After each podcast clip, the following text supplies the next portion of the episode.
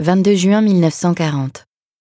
Cette semaine après le début de la bataille de France, l'armistice est signé par le gouvernement du maréchal Pétain.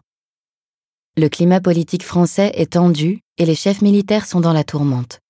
On leur impute la responsabilité de la défaite qui aurait été causée par des incompatibilités au sein du haut commandement. Âgés de 60 à 65 ans en moyenne, formés à l'école de Saint-Cyr ou à Polytechnique, les officiers ont pour point commun le rejet de la gauche socialiste et communiste.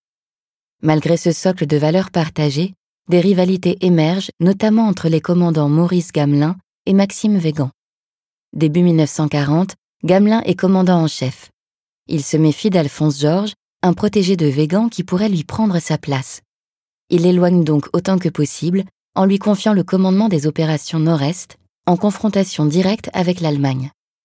Mais c'est finalement Végan qui remplacera Gamelin en tant que commandant en chef le 17 mai 1940, à la demande de Paul Reynaud, le président du Conseil de la Troisième République. En plus de se quereller, les responsables militaires sont géographiquement dispersés, ce qui affecte la fluidité de leur commandement.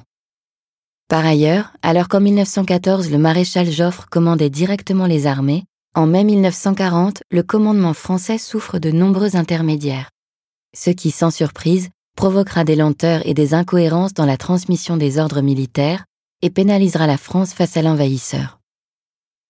Avant de vous rendre au prochain point d'intérêt, vous pouvez consulter la carte animée diffusée sur l'écran de la frise chronologique derrière vous pour comprendre les différentes interventions militaires menées en Europe lors de la bataille de France.